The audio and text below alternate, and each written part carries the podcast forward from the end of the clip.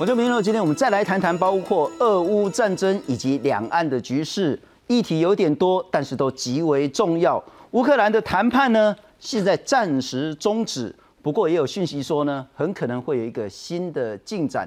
但在同一个时间，俄罗斯呢又大肆的空袭，包括基辅等乌克兰重要的城市。而现在呢，包括美国以及其他国家非常担心。俄罗斯有没有可能跟中国结盟？如果会的话，整个局势又会变得更为复杂。另外一点呢，是包括两岸的新的局势的部分，在金门呢也发现今天最新的消息呢，是中共的无人机入侵金门。而另外昨天一个说是不幸，但是其实是不幸中的大幸，我们的 Mirage 幻象两千战机呢，因为机械的问题呢，不幸坠海，但飞行员呢是成功的弹射，而现在呢是安然无恙的。那这部分呢还有一个很重要的讯息，我们来看看，这是台湾国际战略协会今天所公布的最新民调。除了这个之外，还有其他重要的讯息，但最关键的是说，假如中国大陆对台湾采取军事行动，那么有大概有百分之七十点二的台湾民众。愿意为保卫台湾而战，这是一个最新的消息。而这份民调就是这几天做的，也就是在乌俄战争发生之后这个最新台湾民众的一个民意调查。今天再来好好谈一下，包括乌俄战争的最新以及两岸现在发生的局势。介绍四位特别来宾，首先欢迎是前空军的副司令张彦廷，张副司令。新中好，大家好，非常感谢。再欢迎是军资深的军事记者吴明杰。啊，新中好，大家好。中兴大学国际政治所的教授杨三义杨老师。主持人，各位观众，大家好。感谢中华亚太精英交流协会的秘书长王志胜王老师。主持人好，各位观众，大家晚安。请教四位来宾之前，我们先来看看金门现在发现中共的无人机入侵金门。面对共军与日俱增的空中威胁，凸显空防的重要性。部署在金门的国造野战风眼雷达系统，十五号传出侦获中共不明无人机在距防区十公里空域活动，立即通报防区，强化监侦。不了解嘞，这部分我们也在查证。进防部很低调，但能侦搜中共无人机，有赖陆军去年在各作战区建制防空作战中心，透过无线电通联，主责中低空进行目标的应变工作。至于国军强化外离岛空中突发状况处置，马防部将信号枪下发到各一线哨所，设警迫近防区的低空不明机。国防部长邱国正也证实，中国一架民航机上月迫近马祖东引防空区，国军有用飞弹锁定。你发信号枪，然后跟他讲我在这里哦，我看到你了哦。啊，然后呢？我们的难处就是不愿意开第一枪时间倒，回到春节期间，东引发生这件事情。当时候飞弹有没有锁定？当飞弹有锁定，不过攻击老台的这个频率呢是越来越高。那昨天我们的幻象两千呢这场事故呢，或许也跟这样子的一个强度有关。不过非常重要的是，飞行员安然无事。我们来看看，一名飞行员于台湾时间早上十一点二十五分跳伞。新竹空军基地的幻象两千十四号上午从台东制航基地起飞，执行例行战训任务，在空域回报机械故障返场，却在制航基地南面十里呼叫弹射跳伞，所幸飞官黄崇凯平安获救。事后空军表示，黄崇凯做了最好示范。建议的跳伞高度就是在两千尺以上，所以他的跳伞的时机。完全把握是正确的。不过，这场事故也烧出幻象的问题，像是我国三大主力战机，只有幻象没升级，而目前幻象的妥善率是百分之六十四，也常受到诟病。此外，幻象的零件还面临消失性伤员问题。只有二十架能够飞，是这样状况吗？呃，不是这样子啊，因为这个对于，我我觉得讲说有必要，它飞机这个料件啊，可能这架飞机上。或者两架飞机有不同的料件会出问题，那么这样的话就可能有一架飞机在那边带料的时候，可能就要把一些料件啊除下来，给这两架飞机啊来运用。国防部部长邱国正表示，不排除升级换向，但考量成本还在演绎。学者则建议，美国将陆续交付的六十六架 F 十六 V。国军可缩小幻象机队规模，将部分拦截任务交给新成立机队。记者综合报道。傅司令先请教您，您也是空军极为重要的战机飞行员，然后你怎么样看待昨天这场事故？哎，昨天这场事故，因为幻象机它使用二十五年，它空中部分推力消失，部分马力消失，它在空中有无线电先讲出来，我的飞机故障了，我要返返场落地，所以它在长五边呢，就是制航基地，它在长五边，我们很远就是，因为平常之后飞行的时候要解散的，然后就一个跑马航线落地，它没有长五边直接进场落地。结果还是没办法维持高度，到最后面到两千英尺，两千英尺大概就六百多公尺啊。我们看一零一的高度就知道，比一零一高一点而已，赶快抬着跳伞，因为我们最大跳伞高度是两千到一万，越高越好，到一万最好，因为处置的时间多是充裕。如果是到达两千最后了，因为飞机还在下降，它有向下的向量。是，如果到了一千升或者是五百英尺的话，你跳直接掉到海里面，伞还没开就下去了。是，所以它是最低下跳伞高度两千英尺。这名飞行员其实是救飞机救到最后一刻，救到最后了，他看还是进不了场，因为他最后面进场还剩下九海里，在泰马里的东侧太平洋，那还看得到机场，回不了家了。两千尺跳其实对飞行员讲，其实都有生命危险。对，在最后了，最后关头了，因为如果是闪，如果闪闪没有开，你还要做手自动拉那个低循环，那个都是变成你要去做处置，那时间都不够了。昨天空军的说法是说，本来一开始是有军方讲说啊，确实就是因为那个我们要去追共机呀，哈。那后来国防部长说没有，这就是例行的战训。对。可是您今天接受其他媒体也谈到说，恐怕还是跟供给有关。这个有的时候当然国防部他不便说说话嘛，这个他有有这个有他的苦衷，当然我们要这么讲，对。那总是有这些任务在嘛。是。那要不要讲？也可以讲。战训是合一的，有时候这个是算训练了。当然，我拦截训练过去嘛，是，那也是算训练了，是这样子啊。但拦截或者是一般战训就比较少挂弹。我们有，我们我们有拦截，对，一般的比较少挂弹，但是有时候挂了之后挂训练弹，OK，有时候不挂真弹，是，那看你是不挂，那如果是任务就要挂真弹，嗯哼，一定是要这样。那那天是做，我们也可以做蓝训的，空中我们都有经常做蓝训嘛，是拦截训练，那也可以在把它战训合一，或者是以战代训。我去做任务，其实我在训练。不过无论如何了哈，到底是不是要去追共机，恐怕这件事也不是那么的关键。对，总之就是共机扰台这个频率跟强度，说实在，让我们的空军弟兄呢，其实压力是很大，而且是真的是付出很大很大的这些心力跟生命上的危险。对，我还是想先请教，那我们的 Mirage 幻象两千失去动力这件事，我们该去整体思考。除役这件事吗？对我认为，诶，除役的话，我认为先不要暂时不要考量，因为现在空防任务吃重。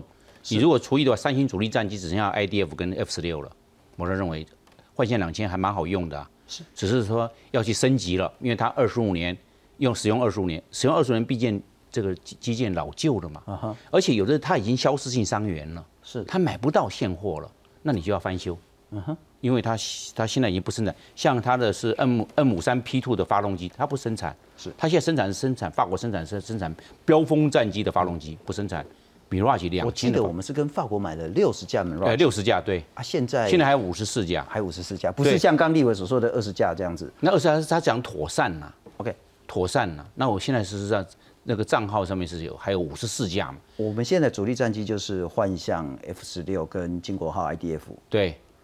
呃，恐怕没有一种那个机型是可以被淘汰掉的，都没有，可以互相替补。啊你这个天安的时候，你其他机型要替补啊。你天安的时候，如果是天安飞机有状况要天安的时候，天安特检，那都摆到，那就没有飞机起飞了。那我再请教，从这一次乌俄战争回到台湾的这种主力战机，重要性是什么？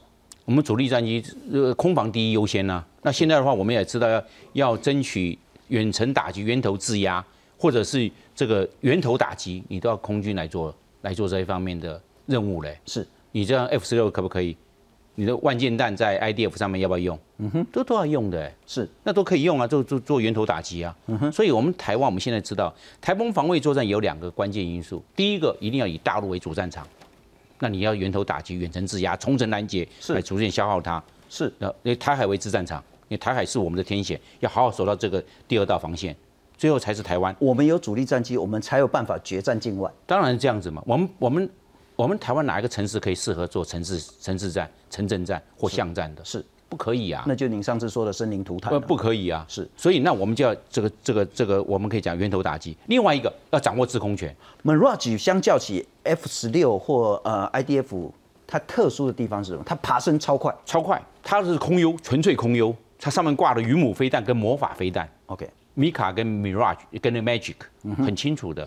当然，我们希望它升级嘛，升级就可以挂流星飞弹呐、嗯哼，流星飞弹可以打两百公里，耶，是，那它它空权威力多好，但是你没有升级，里面的火控系统跟火箭它雷达没办法匹配，没办法匹配，没办法锁定，你就被你你就没办法发射这个是这个这个流星飞弹。待会再来好好请教一下副司令，包括我们整个空战能力能否再更有效的提升。不过先请教一下明杰兄，我们来看看昨天这一场事情。其实昨天你来，本来我们就想请教你，但是因为时间上不是那么充裕，我们来看看昨天早上十点多的时候呢，幻象两千这个机编号是二零一七，从台东支航基地起飞，那一起飞之后呢，发现机械故障。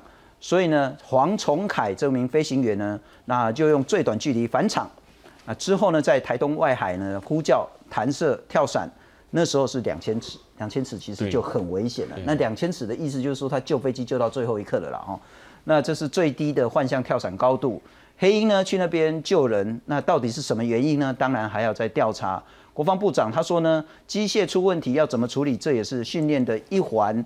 那人在空中可能失去知觉，弹射出来也可能没意识，这也是重要的训练。那黄崇凯中校三十九岁，接受过完整的训练，也是资深的教官。空军司令部的督察长说呢，呃，二零一七号战机呢，到现在没有重大的故障或异状，但是呢，现在所有的幻象应该都要做一个特别的检查了哈。空军战训合一，不会特别对应攻击，到底是不是追飞机？我觉得这件事不是那么的关键重要，重要就是说，Mirage 是不是该做什么样的一些思考？呃，其实如果按照昨天国防部公布的这一个攻击呃入侵台湾西南防空识别区 ADIZ 的航机图里头，昨天一共出动十三架哈，一架运八，五架歼十六，然后另外还有七架的歼十哦。那个航机图其实还是集中在台湾的西南哦，呃，并没有绕到东南啦。换句话说，如果从这航机图去判断来说哦，过去当然它运八有时候会绕到东南，才比较有可能是昨天发生这一个台东的外海的这个空域哦。那基本上我还是相信国防部了哈，就是说这个昨天这应该是这一个在进行例行性的训练啊，因为确实如果今天是在拦截或这一个警戒攻击的过程中不幸发生这样的状况，确实又很容易被这个对岸拿来当笑柄啊，那又对台打这种所谓的这一个呃这个认知作战，对对，又当做。这个呃政治宣传，那所以我觉得把它讲清楚也好哦，就是说我们这是一场本来就例行性的训练，但是呃从过去其实呃空军一些的飞安事故过程呢，其实呃其实我们也有一个比较正确的观念，就是说今天虽然飞机呃坠毁啊，但是飞行员自己处置在这个能够保全生命的情况之下，其实是一个呃危机处理得当的这样的一个状况啊。其实这个副司令也很清楚啊，我们看到过去这个飞行员如果因为失事。呃，没有发生这一个真的人员的性命的损伤，其实都还要颁奖奖励他的，因为他自己的处置其实是非常恰当的哦。因为在空中这么短的时间之内，你能够应变哦，把自己的性命先保全好，其实非常不容易啊。那至于说幻象哦，到现在为止，其实当年买幻象本来就是一个历史上的一个。呃，这个因缘际会本来不是哦，我们自己空军想要的战机哦，那当时是为了要买 F 十六，那因为中共中国的打压，那后来转成说变成透过商售方式跟这个法国买幻象，那买了幻象，马上美国 F 十六就卖给台湾了哦，所以这当然也是一个呃政治上的一个操作哦，那获得幻象战机，但是它性能当然呃过去来讲，其实为什么会这个部署在新竹，如同刚刚傅司令讲的，它是空优战机，是爬升非常快哦，马上。针对对岸的攻击，如果一段穿一旦穿越台海，就几分钟的时间之内，马上就可以拉起来，马上就直接对它做拦截哦。是，所以它本身就扮演这个角色。那这一次转场到这个台东的制航基地来做一个训练，当然也是因应这个攻击持续的扰台，特别是从西南角又开始吃到东南角这个部分。那至于要不要性能提升哦，其实我过去长期观察哦，当然本来早期。呃，因为采购换向曾经有所谓的佣金弊案等等了哈，我们也去追讨等等，那也一度谈成说法国有意要出售给台湾更新的标风战机，嗯哼，那后来开价实在太高了啊，法国卖给台湾的拉法叶跟这个幻象，其实这个价格的确都非常高昂，特别是因为透过商售，那不是政府对政府，像美国对台军售，它的一个市场行情是可以获得检验的，那商售有时候这价格确实很高，所以呃，工具我想傅司也很清楚啊，这个预算有限的情况之下。有些能够先做提升的提升，那先前首批大概就是针对它上面的云母，或者是这一个魔法进行所谓弹药的一个减整，能够让它延寿嘛，哈，就是说至少空对空的飞弹能够还是持续可以使用。那我个人并不赞成说换向呃去做提升。因为你要衡估它的一个成本效益哦，就是说，因为接下来你也要买这个 F 十六 V，就是 Block 七十七十二批次的这全新的战机哦，再将原本的 A B 型提升，那也都花了不少钱哦。这钱算一算，其实国防预算非常的有限啊。这种情况之下，未来是不是如果真要再采购战机，我认为呃维持单一的一个后勤补给的系统，可能会比这样子。呃，美国跟法国双条线要好一点，然后成本应该是可以，因为特别的法国零附件非常昂贵，而且哦，这一个很多过去在整补的过程中，其实有时候零件拖一年两年哦，其实我们也都有所耳闻哦。是，所以对幻象来讲，它是非常优秀的战机，也还可以扮演重要角色哦。但未来是不是要进一步去做提升哦？呃，我觉得这要整体的考量哦。是，但是如果可以增加战机的数量，当然对我们平时是有非常大的一个空防帮助，因为像这一次俄乌的战局哦，当然。乌克兰透过这种刺针、这种短程飞弹，发挥了很多的这一个呃防空的效果哦。那当然他自己也有中程的 S 三百啊这些飞弹，但是基本上来讲，台湾不能只有依赖这种所谓短中程的防空飞弹。我们当然还有更好的天宫二型、天宫三型，爱国者都可以拦截战机。但是平时你看到攻击不断的来骚扰，不断的来测试你，不断的对你禁闭的情况之下。台湾还是必须保有一定的一个空中战机的数量啊，是才能维持一个贺主的一个力量，让他没有办法这个越雷池一步。是，不过王老师，您对整个解放军跟国军的这些战力也是很了解。我想问的是，我记得很清楚，二十年前，两千零一年的时候，我们的幻象成军连队的时候，嗯，哦，阿比亚跟李秀莲副总统够 K 的贼呢，啊，那时候我们有去采访，然后过了两三年之后呢，在台南的那个仁德战备道。幻象去起降，那个时候我们也都专程，然后好多军事迷。幻象在至少在这十几年来，都是我们非常非常重要的、最重要的主力战机之一。不过我们来看看，九七年第一批战机幻象两千来台湾，后来陆陆续续交了六十架的幻象两千。零一年的时候呢，连队成军，那之后呢，在台湾服役将近二十五年，这二十五年都守护台湾的天空。那最关键是幻象爬升很快很快。哦，就像刚明杰所说的，如果对岸飞过来，我们马上就可以升空拦截。那不过事故也发生了很多次，那也我们有四名的飞行员也不幸殉职。那国防部长说呢，我们现在幻象的妥善率至少都达到六十趴以上，相较起全世界的幻象，我们的妥善率还高蛮多的。我请教黄老师，有需要再做更一步的，不管是更新也好、升级也好，乃至于泰新。嗯，就如同刚刚前面两位所提到的了哈，那幻象毕竟还是目前台湾的主力战机之一哈。那在现在这个状况之下，其实呃有办如果能够更新，或者是说你说这个泰新的这个过程当中，这是最快速能够衔接上，避免台湾空优出现一个空洞的状况，那这个还是有需要的哈。只是说我们也坦白的讲，就说这个过程刚刚也这个张军也提到，就说这个过程你就跟法国当中的一个是。谈判或者沟通之间，或者是协调之间，这其实有它一定的难度的。好，那这是一个问，这是一个问题。所以，呃，我只能讲说，在这个所谓的空优空防的我们的补强，哈，其实应该是多管齐下了。那现在 F 十六 B 当然在如火如荼的进行当中，是，但是你每个每个都有不同它的需求跟功能存在。那呃，一方面要维持它的妥善率，那二方面当然就想办法能够。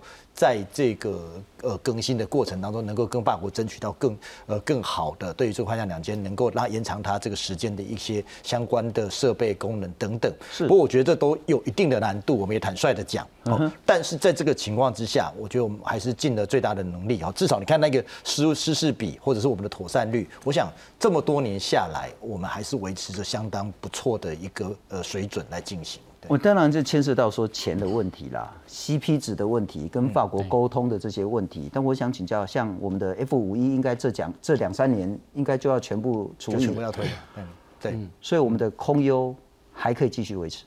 嗯，我们的空优当然持续的在点点滴滴的流失当中哦，所以我们也刚刚也知道嘛，就说希望 F 十六 V 能够能够提早，能够越快，能够尽尽快的投入服役的过程，这是一个部分。是。那第二个部分就是说空优的部分，刚刚讲讲，刚将军讲的没有错，就是决战境外嘛，那只是这是在防空，这这个在呃高空的部分。那事实上，你还有一个部分就是我们地对空的部分，我们怎么样有效的。去维持一个贺主的能力，其实多重管道都还是要进行的，因为不管是战机或者是飞行员的这个培训练跟培养的过程，这个时间都是需要一定的呃时间跟这个转换的过程。好，可是刚刚讲的，你地对空这个部分的建制，其实这几年我看到台湾也进步了很。副司令还是很紧张，对。整体的空优战力，这个东西我们不能光靠单一来源，是。幻象还是很好的，要把它留住。现在讲淘汰都太早太早了，而且就是单一事故嘛。飞行员成熟的，所以后勤补给保修的系统，包括它的侧台、它的工具箱，是通通都是幻象系列。如果让它停掉，非常可惜。是这些后勤维修的人员的专业也是幻象的。嗯哼，哎，这个东西是非常珍贵的，不是说停就容易停。我认为就是要到来来看看那个能不能升级。升级有那么多项，三百多项，我可能要哪一项。哎，发动机可能要升级啊，是。哎，还有我火控系统升级，因为要装流星飞弹。啊，另外一个雷达要升级，因为雷达才可以匹配流星。OK，这几个三百多，我们就挑我们要的，你不要照单全收。他给你这五十项，我我我只要二十项，对我台湾方面作战最重要的。那至于刚才信聪所讲到的 F 五，我认为 F 五也重要，F 非常好飞。我自己也 F 也飞了六百小时，不空军不就讲说就这几年全部他虽然救了没有错，他有四十架，我认为挑最好的三十架留下来，成立两个中队。你以前就飞 F 一嘛？我飞过 F 一，飞过六百嘛。我 F 一我就飞六百，我后来我都飞幺洞四嘛。是你刚才讲的幻象，我也有飞，只是那时候我已经上校了，幻幻象战机的飞行的时速并不多，但是我也飞过幻象，我认为它这个这个爬升专升的性能非常的棒。空战的灵活度也非常的高，是，那你把它这个淘汰，可惜了，投资了那么多的钱，而且我认为，以以及淘汰不如升级来者不易，升级可能要一些钱，但是最起码花小钱，但是保持庞大的机队，不，这是庞大的战力，是要整体评估了哈。当然就是说，飞行员的那个生命是最重要的，最重要，他的是远比飞机更之重要的资产。但整体现在的局势真的是比较紧张一点，所以国家要做更全盘的思考。不过在请教杨老师之前呢，我们来看看乌克兰跟俄罗斯的战争，现在呢变成是说在谈，然后特别是乌克兰说很有可能有具体进展，但同一时间，包括基辅等多个城市呢受到俄罗斯的猛烈空袭。我们来看看。夜空中，只见一团火球从地平线飞起，朝着目标迅速飞去。只见天空闪过一道光，随后就听见爆炸声响。乌俄战争眼看就要满三星期，俄军十五号再度对首都基辅发动攻击，至少击中两处民宅，被击中的公寓冒出浓浓黑烟，屋内还不断窜出火舌，让消防员赶往灭火。而新一波的攻击至少造成两人死亡，多人受伤，所幸有三十五人获救。此外，美国福斯新闻拥有英美双重国籍的记者霍尔在基辅郊区报道战事时，整个新闻团队遭到炮击受伤，目前已经送医治疗。白宫发言人沙奇面对记者提问时表达慰问外，对于是否要进一步对俄国进行制裁，也强调还要再进一步讨论。面对俄军猛烈攻击，南部最大港口城市奥德萨居民则是边唱国歌边制作沙包送上卡车，要运到前线阻止俄军的攻击速度。We work here because we don't know how to kill. We are not professional warriors, but we we can help our army. And 60% of victory is built here by usual people. 而俄罗斯不断以空袭轰炸乌克兰境内城市，首都基辅遭受攻击最多，电车车厢、车辆、街道许多无差别攻击的状况，也让乌克兰议员痛批是在进行种族灭绝。He can't win at our army. Our army is holding the ground. So they he started to fight with unarmed people, with pregnant women, like in Mariupol, with children, with just civilians who just live. So that's that's a genocide in 21st century in the middle of Europe. 而乌克兰第二大城哈尔科夫知名景点海明威酒吧也因为俄军空袭成了废墟，还有两人因此死亡。南部的马利波也是俄军持续攻击重点，空拍画面处处可见空袭后的惨况，光是当地死亡的民众就超过两千五百人。公人新闻陈胜编译。不过杨老师请教你，如果我们看这个画面，看起来战争是越来越严重，但如果你看谈判，又似乎看到某种和平的曙光。现在局势是，呃。刚刚我们看到那一段的过程，就是说，呃，俄军现在正在猛烈炮轰这几个城市，主要的城市。基辅当然是它非常重要的一个目标，因为大凡一个国家的首都，通常都是一个战略性的重要目标。如果你能够拿下首都，就代表它跟啊，它是一个政治中心、经济中心，它是一个指挥中心。所以，如果能够拿下首都，我想对任何一个国家来讲都是一个非常重要的里程碑。可是，你现在我们看到，就是说，啊，目前俄国的。这个军事的进展不止在首都，在马里波，在奥德赛这些地方。我认为到目前为止，俄军的进展并没有如大家所想象的顺利。是，可同一个时间点，我们又出现另外一个讯息，就是说和谈的可能性。那这个和谈的可能性，从呃不只是从俄罗斯或者是从乌克兰这双方都有释放出一些和谈的可能性。所以接下来就是我们怎么去判断这个和谈的可能了哈。就我自己目前的看法，就是说啊，如果要双方要和谈。大体上要有几个先决要件，就第一个，呃，这个要有一个明显明显的胜负区分出来了。到目前为止，双方现在在战场上，我认为是陷入焦灼，所以没有现在到目前为止，俄军没有占领到重要的首都，还有这个黑海海域、亚速海海域这些重要的部分都没有完全占领，而且这些我刚刚讲的主要的地方都还有强大的力量正在反抗中。是，所以第一个，它没有一个明显的胜负区分，俄乌双方。第二个是双方决策者的意图，就是双方是不是真正有意愿坐下来谈。那怎么去判断意图？我认为这个双方的谈判先决条件就很重要了。双方在这个议题上面能不能能够达到一定程度的这个最低共识？就过去俄罗斯所抛出来的这些和谈的条件，到目前为止我没有看到任何乌克兰方是愿意接受的。只有一点。就是说，乌克兰的总统泽连斯基他考虑是不是要不加入北约，这个这个概念上，其他的包含承认啊，我们说的克里米亚半岛，嗯哼，两个乌东共和国的独立，到目前为止，这个在二零一四年的明斯克协议都不承认了，是。现在乌克兰要承认这个的条件更低了，了解。第三个是我就讲的这个战果的巩固，因为我们知道要要和谈就要停火，要撤军，要把重兵器搬移，是，然后要让这个监督的中介团体能够进驻。到目前看起来，这个目前战场上的战果，俄罗斯并没有巩固到，所以我看看这几个和谈的基本条件，大体上目前看起来离和谈都还有一段距离。就您对俄罗斯的理解，普京是否很可能会采取？更加猛烈，甚至更加毁灭性的攻击的方式是回过头来哈，我们就是把二零一四年跟二零二二年这次的战争这两次的这个冲突危机相较的话，过去二零一四年俄罗斯的这个俄国的军队在几乎他不发一兵一卒的情况底下，他拿到了这个克里米亚跟乌东这两个地方。现在俄罗斯普京他花这么大的力气，在战前美国跟西方盟国不断的威吓他。在国际压力这么强大的底下情况底下，他依然决定出兵。那我认为他的决心是下得非常足的，但也因为他投入相当大的成本在这里面。如果他没有拿回他所应该要有的部分，这我认为他在国内的压力将会非常非常巨大。是，所以在这种情况底下，嗯，我认为他应该会尽量的在战场上能够获得更多的谈判的好条件。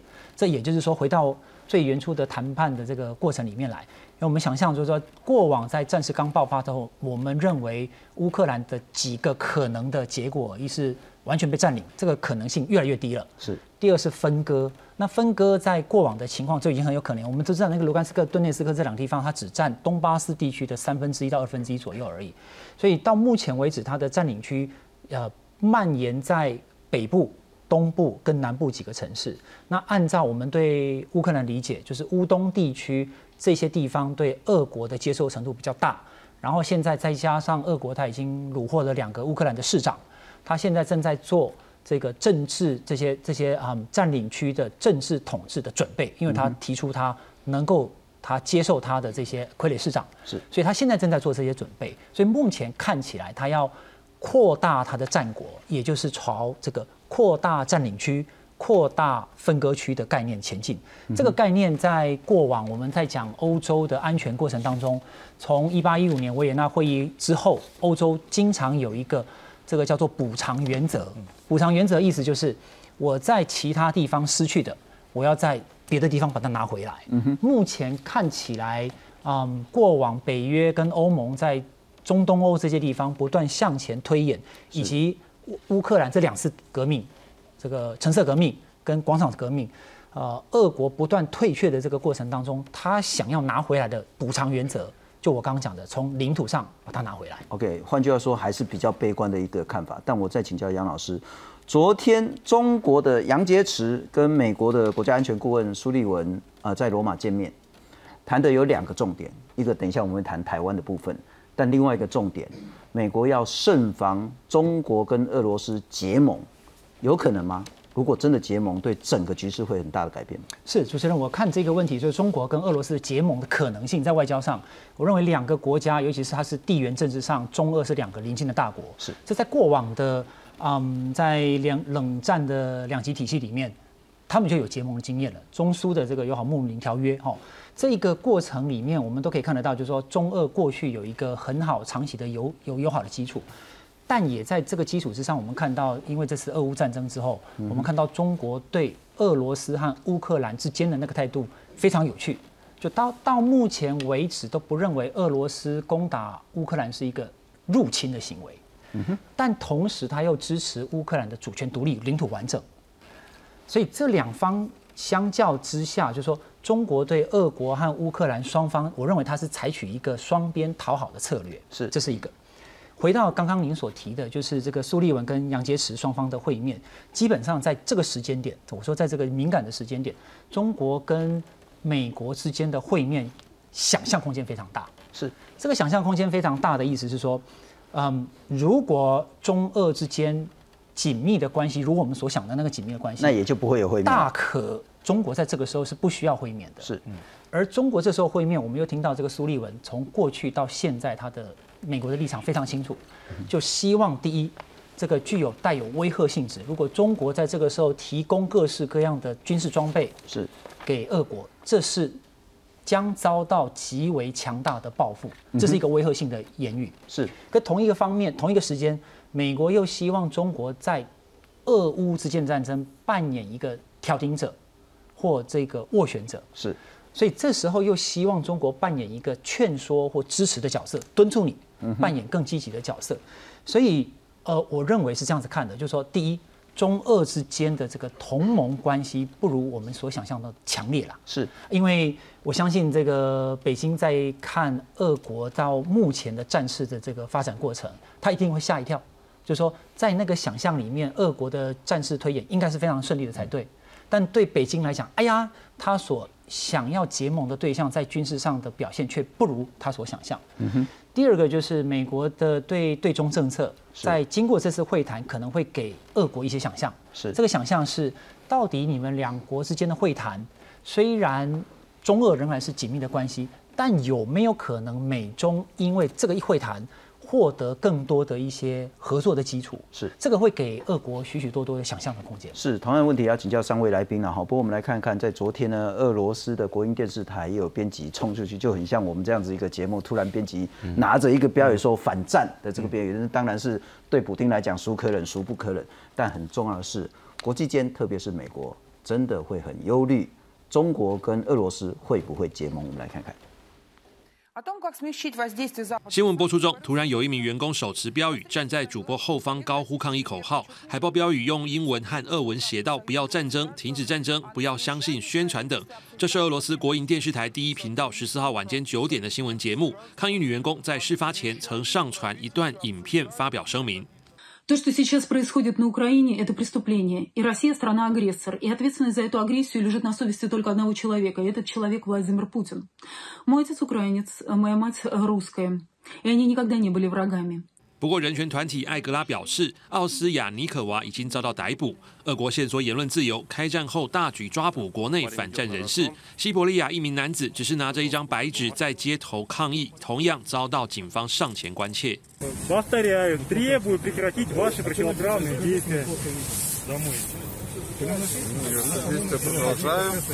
结果，这名男子遭到警方强行带走。根据抗议监测组织表示，抗议普廷入侵乌克兰的活动已经有超过四千三百人被警方拘捕。至于美国白宫官员指出，已掌握消息显示，中国对经济和军事援助俄罗斯表达开放的态度。白宫国安顾问苏利文和中共中央外事工作委员会办公室主任杨洁篪十四号在意大利罗马结束长达七小时的会晤后，白宫发布声明表示，会谈内容包括乌克兰问题、北韩、台湾等。苏利文并警告，若中国援助俄罗斯，将严重影响美中关系。Should they provide military or other assistance that, of course, violates sanctions? or uh, or supports the war effort, uh, that there will be uh, significant consequences. But in terms of what those specifics look like, we would coordinate with our partners and allies to make that determination. 俄国总统普廷十四号则在一场与副总理的会议中再度露面，两人讨论经济问题，希望能控制住面对西方经济制裁后的国内经济情势。公司新闻这位人编译。 不过王老师请教您，我们昨天也有谈到，是中国的一个重要智库叫胡伟，他其实写了一篇文章，他说呢，中国应该要尽速跟俄罗斯切割了哈。那昨天呢，在美国的叶老师也谈说，这到底是个人的意志，还是所谓的官方刻意释放出来的一个风向？不过我们来看看到底中俄会不会结盟？那这里凸显说，中国试图在这一场争执战争当中，想要扮演的一个更关键的角色。美国国家安全顾问苏利文说：“中国为俄国提供援助确实是一个隐忧，美国正在密切注意，而且警告中国，你如果敢这样干，会有严重的后果。”那也有美国的学者说呢，中国如果提供武器给俄罗斯呢，乌克兰将成为新冷战首场代言代理人冲突。那也有学者说呢，如果北京决定对俄罗斯提供支援，不管是经济，金融乃至于军事上的支援的话，将会是地缘政治的分水岭。那也有谈到说，中国对俄罗斯任何支持都将改变美国跟西方的非敌对关系，不可避免将会走向冲突之路。中俄结盟的可能以及代价。嗯，应该这样讲，就是说结盟哈，就如刚刚杨老师所提到的，结盟的概念它其实有不同层次的一个状况。那看起来，呃，从这个 Sullivan 开始到 Meadows 到这一系列学者或者是相关的政府的警告，其实是更 focus 在于军事上面对于俄罗斯的协助，也就是中俄之间，你提供各任何形式的军事跟经济援助，我把你视为你们走向军事上的结盟。而这个军事上结盟就如同这个苏罗苏苏罗文或者是麦文所警告的，你这样子走结盟方向，那我就视同你们是走向军事化，走向同盟关系，走向新冷战的对峙。好，那中俄就的这个所谓的同盟就成立了。哈，但是这个这个层次的同盟，我觉得他们是体现在这个层次上面。那这个层次，我我个人认为啦，以目前的状况，哈，呃，现实来讲，中国就像想要做，我觉得有心无力啦。哦，开个玩笑讲，中国现在的武器一字摊开，这两位军事专家会更清楚。一字摊开有多少是俄罗斯的山寨版的武器过去？哦，它能提供给俄罗斯多少的军事上的支持？哦，那经济上的援助会或许以中国过去的呃经验跟方式，它有很多暗度陈仓的方式。那这些西方国家都还在关注。哦，那这是一个部分，但是重好有趣的是时间点，不要忘了，就是因为在这个杨洁篪跟苏瑞文的这个罗马会的的的这个晤谈之前，你会看到特别呃在这系这一系列有关于中国在军事上面援助俄罗斯各式各样的呃情资也好，或者是声明也好，或者是呃这种政治上的判断也好，不断源源不绝的出来。我觉得在政治上一部分当然是外交谈判上面。彼此在累积筹码的一个过程是，那也可以很清楚的看得到，呃，美国希望透过这样子的的一个状况框架一个向北京施压的这样子的一个一个一个压力，而这个透过这个压力，呃，适度的有效的去贺阻中国现在呃按住我们讲按住这个俄罗斯的这样子的立场是。不过我简单提一下俄罗斯哎中国现在的态度跟立场，就您刚刚主持人提到这个胡伟啊这篇文章。呃，当然不同人有不同的解读方式了。那我个人的解读就是，他基本上是以一个个人名义的方式更为极端的去表现出。中国现在想要的一个态度，也就是它是一个带风向的一个角色。那这个角色是它把它带的很极端，然后中国在做更多往中间修正一点的方向，就是说它不说要跟美国要跟这个俄罗斯切割，切我们要跟你切割，但是我也不是中间修正一点，对，就是大概是这种方式。我觉得这是北京惯用。我直接问就是说，嗯，对中国中华人民共和国的最大这一阶段利益，是否是玩两手策略？让不着边际、不着痕迹的跟俄罗斯切割，来去得到所谓的全世界老二的这个渔翁之利。那当然是哈，我觉得就刚刚杨老师也提到，说北京一开始的判断是，你会看到他倾向俄罗斯，因为他他也他也相信俄罗斯可以闪电的，如二零一四年的拿下来一样的这样状况。可是当时间一塌散，他说他要重新去盘点，他重新的盘点，这他是机会。也是挑战，那就是在于说，他现在的角色慢慢慢慢的移动，就是他希望作为一个斡旋者，好，的一个角色，我把这个东西，我作为一个可以调停俄乌之间战事，我既对美国有交代，那但是我又在不得罪俄罗斯，让普丁体面的结束这场战事的过程当中，哎。我中国就扮演一个，你看，除了不是，这世界已经不是美国说了算，我中国拥有极大的话语权。对，特别像这种俄乌战事，或者是像这提到的朝鲜问题上面，我都有极大的话语权，必须。以他讲的平视世界，你必须平视我中国的存在。他慢慢调整这个东西过来之后，你会看到，其实确实他在国内的舆论，他在对外的说法，还有一些细微的动作，是有在做这些调整的。是，那所以我一直在讲说，我觉得如果这个战事拉得越长。其实中国在这方面所谓的斡旋，或者是他希望透过这个方式增加他外交筹码的分量。换句话说，所谓的中俄结盟，或许也可能是中国自己放出来增加自己所谓的国际谈判地位跟筹码的一种。这个有可能，我我代价而沽嘛。你如果不不不配合我这边的，哎，不顺从我的东西，那我不见得不做。我要往左往右，其实都是我个人。所以，我这为什么七个小时谈不下来？因为大家各自的谈的东西不一样。不过，傅司令，我请教你，然后就是说，您。您是一个非常重要带兵打仗，整个战略在思考。我想问的，昨天我们谈那个胡伟那篇文章的最大关键是，胡伟认为说，普丁必败，俄罗斯全世界大权的这个角色地位呢一定会崩垮，因此他建议中国赶快跟俄罗斯切割，否则呢，他会在这整个框架呢被全世界，特别是西方越来越大、越来越强的这个力量呢，整个淹没，整个给波边缘化。你怎么看待未来国际局势？对，这是一个呃胡伟他个人的想法，是他是个学者嘛，他就把他的个人的想法把它写出来。对，那现在就是普廷他有输不起的历史的包袱，嗯哼，跟历史的定位对他来讲很重要。他现在俄罗斯那么大的帝国，他要当那么长的总统，他对他国家的国运的走向系在他身上，是他这方面的压力很大。今天看了中共的角色来看，他会认为谁给我的多？俄罗斯给我的多，还是西方世界给我的多？他是拿他的拿这个条件来看，俄罗斯可以给他人员，俄罗斯可以给他食物、粮食，中共缺粮食，俄罗斯可以给他领土。在江泽民时期的时候，俄罗斯那个时候叫苏联啊，啊，就跟跟这个跟中国大陆已经签订了领土勘界，已经定界了，从此没有纷争了，但是。中国还有这些方面的声音，嗯哼，那我说那我给你嘛，我已经给你的够多吧？那西方给我什么，他就会帮助了。那今天呢，这个武器的援这个援助哦，有军售跟商售，跟美国其实是一样。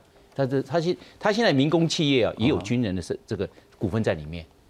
哎，我今天我军我我现在要所有的解放军两百万大军的所有的武器装备不动，但是我有民间企业哦转手出去了，老公也向外卖武器啊。但是他不是军人卖，他是商业在卖。两手玩的更极端。对，我不从我中中国出去，我从秘鲁出去可不可以？我习近平不给你军援，哎，我不给你，但是我的下面的铁杆可以卖给你。我的铁杆给你啊，那铁杆是他们的中间中间商嘛。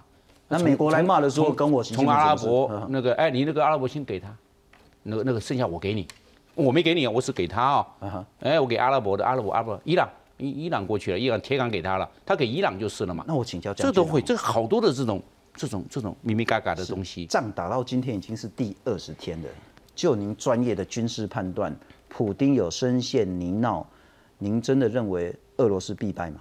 我认为不会，呃，按目前来看的话，乌克兰有有战斗、有战术的成果，但是并没有前面获胜利的成果。你看那个现在他普京刻意的放缓作战的节奏了，大家以为啊他已经吃不下，已经已经不行了，后继乏力了，但已经快要弹尽援绝了。这个普京的政权即将崩溃了，是。那我认为过度乐观了，我们要站在一个比较客观的来看。那现在为什么乌克兰没有把这些这个基辅的外面的包围把它打打退？哈尔科夫为什么没把它打回去？这些都还没有嘛，没有这决定性战果，有零星的战术成果，但是没有决定性的战略成果。那我们可以知道，换句话说，乌克兰在这个状况之下，西方不介入，给你武器，但我人会打完呐。武器可以源源不断呐，但是我没有人力来发扬火力了，那怎么办呢？一定要外国军队进入，不然我们讲到的泽伦斯基为什么会开口已经开开骂对西方世界，你也不开禁航区，你也不也不开，然后那个我需要的那个米格机你也不来，米格二十九了你也不来，他会以求救无门，他会开骂，表示急了，或者我们要持平来看，那这仗又是在乌克兰，他放放这放缓节奏，普京有三个考量，是第一个。他是扶植亲俄的地方政权出来，变成亲俄政权，这个地方包围中央就来了嘛，很简单的嘛。第二个，越越陷入泥沼，越断背残垣，越百废待举，越满目疮痍。大家，他把战争的这种仇恨转移到泽伦斯基上面去，他现在一再转移，不行，我就继续继续狂轰滥炸，通通算你账上面去，就变成这样。他作战节奏放慢了，快打速决，你们会恨我。是，所以现在目前全世界最安全的人是泽伦斯基，不能还不能把他打死。嗯哼，等到他这些地方政权都包围中央了，到时候泽伦斯基就不利了嘛。第三个条件就是说，他可能将来会军事的长期占领乌克兰重要城镇，怎么可能容易？我那么好不容易打下来了，怎么可能叫我那么轻易的退兵？那我前面的血不白流了，我仗白打了。他可能还要长期占领。把这个乌克兰驯服之后，西方国家如果没有积极介入，会被驯服掉。为什么？因为毕竟拳头大，在拳头之下，谁敢讲话？那傀儡政权、卫星政权这些扶植的政权出来了，那就变成包围中央了。所以整个态势来看，有政治战略，还有军事战略，还有这方面的搭配，会有这方面的考量。不过无论如何，我们正在处于二战以来。最严重，而且最复杂，而且可能未来改变最大的一个关键时刻了哈。不过请教一下明杰兄，我们来看看，呃，从乌克兰再谈回来台湾，这个是台湾国际战略协会今天所公布的一个民调。那调查时间呢是三月十一号到十三号，就这几天，乌克兰战争发生十天之后，那针对一千多个台湾民众用电话，包括手机跟市话，所以换句话说，年龄层分布就比较均匀一点点。那结果呢？这结果我们很快来看一下了哈，是不是今日乌克兰，明天台湾呢？不认同的六成以上，不能这样比。但乌克兰战争之后，中国会不会更快要来统一台湾呢？六成以上认为不会。那再来呢？是拜登派特使团来台湾，是不是真的要挺台湾呢？百分之四十六的人认为说不是真心要来支持台湾。这数据其实很很有趣了哈，当然可以解读。那美国到底会不会协防台湾呢？四成二说美国会来协防台湾，四成七认为不会来协防台湾。那如果协防是用什么协防呢？包括提供武器装备、嘴巴上公开支援，或是情报上来给予时协助，或是直接派兵，分别是从六成到两成六。那台湾有没有能力对抗中国呢？五成六认为没有能力，三成四认为有能力。但尽管超过五成认为没能力，可是还是有七成的台湾民众。愿意为了保卫台湾而战，我还是想请教，这个当然是在了解台湾这个时候的民意有一定的一些参考价值。怎么样看待台湾现在跟两岸的局势？啊，我先补充刚刚这个俄乌的战局啊，那我比这个副司令在对乌克兰方面我是稍微乐观一点哈。OK，因为今天乌克兰确实它的资源补给可能打完，那俄罗斯也可能打完。看谁先打完啊？那如果俄军的这些所谓的兵力也好，武器装备也好，都如此的充足，我觉得也不会传出说需要中国军援啊。那还有同时就是说，整个态势下来，我认为，呃，如果俄军进展这么顺利，今天已经二十天了哈，我们就说它有当然有不同的上策、中策、下策。上策当然最好一开始不战就可以夺乌啊，最那下策、中策来讲，可能就是这个速战夺乌啊，那瘫痪斩首两天拿下基辅，但是都没做到，所以现在又往下再往下走，那当然就是动用所谓的包围大规模的兵力。所以如果今天俄罗斯可以打这么顺利，我觉得也不用去担心说他会动用所谓生化武器跟大规模杀伤，还有甚至最后。传出说战术核武有没有可能上场啊？是，也就是说，今天他在这个整个作战攻势上面，确实哦，对他来讲是久拖不利，持续消耗啊。那非常多的一个呃国际观察显示，确实他在后勤补给上面，呃，不只是兵力不足哦，他的 BTG 哦，很多的外围是由这个步兵担任，而且都是需要义务役的，但是实际上不够。如果够的话，何须在中东或叙利亚？这个雇佣兵来支援，啊，这是一个。第二个就是说，武器上面来讲，确实这一次哦，它的战损其实相对来说。也非常严重，是这一千两百辆坦克已经被摧毁快四百辆了，这是有点不可思议哦，所以让外界看到说这个不对称作战这种所谓反坦克武器居然可以发挥这样的效能啊。那接下来当然包围基辅，最后到底能撑多久？那还有刚刚讲到说有没有可能在两周以内所有和平协议出来？我认为几次谈判都是在双方换得喘息的时间都在拖延，都在对。这个等于说在补给上面赶快加速动作，要进行下一步的这一个双方的攻防啊。所以整体上来讲，我觉得中国如果这一次哈真的踏进呃这个所谓对俄罗斯的援助啊，我觉得后果当然对他来讲要付出非常多的惨痛代价哈，因为你变成说就是很明确的选边站。他当然是从北京从自己的国家利益去考量。如果今天俄罗斯打得很顺利，他马上早就出来挺俄罗斯，因为为什么？俄罗斯赢的话，他跟着威风；但是今天俄罗斯败的话，跟着倒霉哦。所以他当然会有一定的选择。那实物上来讲，你看这一次哦，有传出说，其实这应该是明确消息啦。美国三月四十四号已经通报说，北约盟国说中国同意支援军事跟经济上面啊，这这对俄罗斯的这一场。对乌克兰的入侵战争，那这个讯息当然也是美方情报出来。那先前很多美方情报其实都有应验的，都是确实是没有错。那实际上甚至有一个清单说，希望中国提供它地空飞弹哦，就防空飞弹或者是无人机。我觉得无人机的可能性蛮高的，因为在这次战场上，无人机并没有俄罗斯没有。现身太多，发挥很多效益，而且无人机确实在各种的呃，不管是型号或者是说数量上面来讲，也算是解放军比俄罗斯少数比较算是战力比较强的部分。但这中间又牵涉到一个问题，不像美国或这个北约援助乌克兰，这个刺针飞弹也好，这个标枪飞弹也好，短短时间训练很容易操作，马上就可以上手哦。那但是今天如果说解放军要协助无人机，它是要整组的。这地面的这一个 team 整个要进去哦，因为协训的时间可能要很长。如果你今天变成人员也进去的话，那完全是不同的这个战略层，这变成是派兵支援了哈。所以在这个时间上缓不济急。那同时，我觉得有技术上的困难，再加上刚刚也谈到说它的这一个武器的性能，其实哦是不是会比俄罗斯更好？其实也不见得能够帮俄罗斯真的赢得这场战争。所以整体回过来讲到台湾自己本身哦。这一次乌克兰当然有很多的一个呃，等于说防卫的过程值得台湾借鉴。那我觉得刚刚很多民调讲到说，哎，美军会不会协防？当然这也是这一次俄乌战争也是一个模式。未来可能就是采取军援的方式，是派兵是另外是一回事。当然还有战场不一样，因为今天美军的船舰或基舰可以在台海周边绕，它不用进入台湾自己本身。台湾当然要靠自己啊。那还有最重要的一个关键啊，我认为说为什么还是很多人说，那我愿意上战场？这跟乌克兰一样，这是我们的家园。你除了保卫家园，你有什么选择？对，所以我们当然必须也没有退路，也必须要来这个进行这样的防卫作战啊。是，所以我们在看乌克兰，乌克兰的决心比较强，还是俄罗斯这个要并吞乌克兰的决心强？一个是保家卫国，这是我生存的地方；是一个是侵略的行为，是谁的意志强？其实我就认为这个才是最后胜负的关键。不过一个很大的关键啊，如果中俄联盟的话。不只是西方，包括欧洲会严厉的制裁，恐怕在国际舆论也就是说，你怎么可以提供武器让俄罗斯去杀害乌克兰的平民百姓跟军人？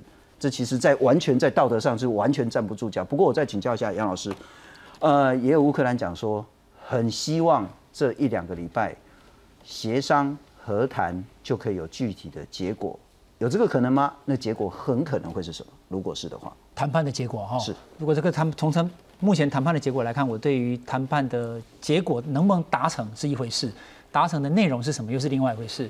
啊，我从二零，因为二零一四年乌这个乌东危机跟二零二二年的这乌东战事，它有一个非常明明确的这个比较。二零一四年，呃，这个乌东危机发生之后，签订明斯克协议，马上就被撕毁了，停战的时间非常非常短，双方都无意遵守明斯克协议。所以有第一阶段明斯克协议跟第二阶段二零一五年的明斯克协议，双方都无意遵守。现在局势走到目前这个阶段上，我更看不出来短期内他们能够签署协议，然后同时还有遵守协议的可能。如果就像刚刚来宾所说的，呃，过去所有的协议都是为了呃短暂的停火，为了这个补充军事实力。这个到目前为止来看哈，我认为呃要达成协议的可能性都不高。但我补充一点哈，就是说啊，刚刚我们提到的这个台湾的民意啦哈，我觉得从乌克兰的经验来看，非常重要一点就是乌克兰目前能够展现出这么强大的抵抗的能力，很重要的一点就是他们发现他们在二零一四年的时候采取的态度，回应俄国的态度是无效的。了解。所以他们过去这八年从当时候的一年的年度的国防经费是大概十四亿美元左右，到去年二零一二一年成足足增长三倍，所以到了将近五十亿美元，这是一个很大的增幅。第二个很重要的部分就是，啊，他们知道退无可退，这个时候再用协商谈判的方式企图获取和平，我想这个呃对这个国家来讲都不是一件好事。那我想拖延战到底是对俄罗斯有帮助，还是对乌克兰有？拖延战，我认为无论如何对俄罗斯。